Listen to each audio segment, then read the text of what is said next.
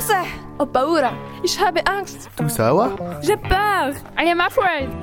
Comme nous venons de l'entendre, la façon de dire j'ai peur est différente dans toutes les cultures. Malgré cela, l'émotion et la manière de l'exprimer restent les mêmes dans tous les pays. En effet, les émotions sont universelles.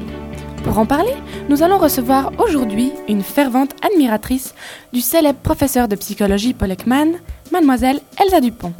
Alors Elsa, parlez-nous un peu de cette passion pour Paul Ekman. Comment vous est-elle venue? Oui, alors j'ai découvert Paul Ekman grâce au cours de psychologie que j'ai suivi. On étudiait ses théories et ses découvertes. Ça m'a beaucoup intéressé et j'ai lu tout ce qu'il a écrit sur ses expériences. Oui, alors parlez-nous un peu justement de ces fameuses découvertes et ces théories.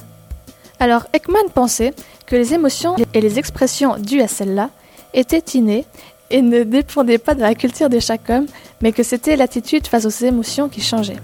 Et est-ce qu'il a pu prouver cette théorie? Oui, il est parti en Nouvelle-Guinée et a demandé aux indigènes de faire comme s'ils étaient en colère.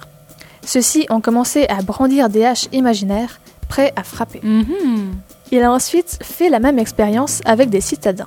Eh bien, le résultat est qu'ils ouvraient la bouche pour lancer des injures muettes. On voit bien ici que les manières d'exprimer la colère sont différentes. Oui, les attitudes ne sont pas semblables, mais par contre, l'expression du visage était la même. Le front se plissait, les sourcils étaient froncés, et les yeux lançaient des éclairs, si je puis dire. Ah, on reconnaît bien là les signes de la colère. Mais en fait, on peut très bien faire semblant d'éprouver une certaine émotion et ne pas la ressentir du tout. Oui, alors ça, Paul Ekman l'a aussi étudié.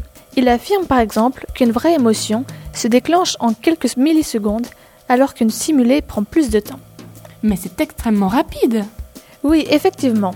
Il dit également qu'une émotion provoque des changements physiques, comme des sensations de chaleur, de froid, de tension, etc.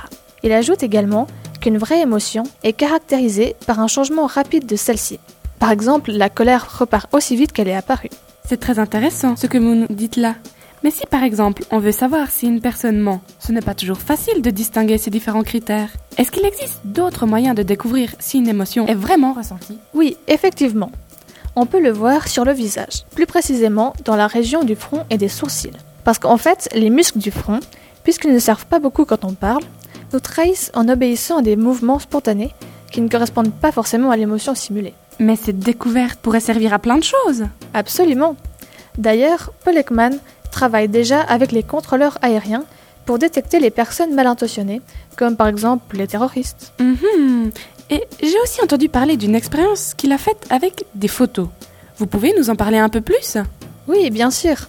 Il avait pris des photos sur lesquelles on voyait des visages exprimer une certaine émotion.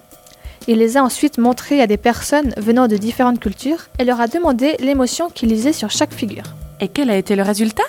Eh bien, ils disaient à peu près tous la même chose, ce qui prouve à nouveau que les émotions sont universelles.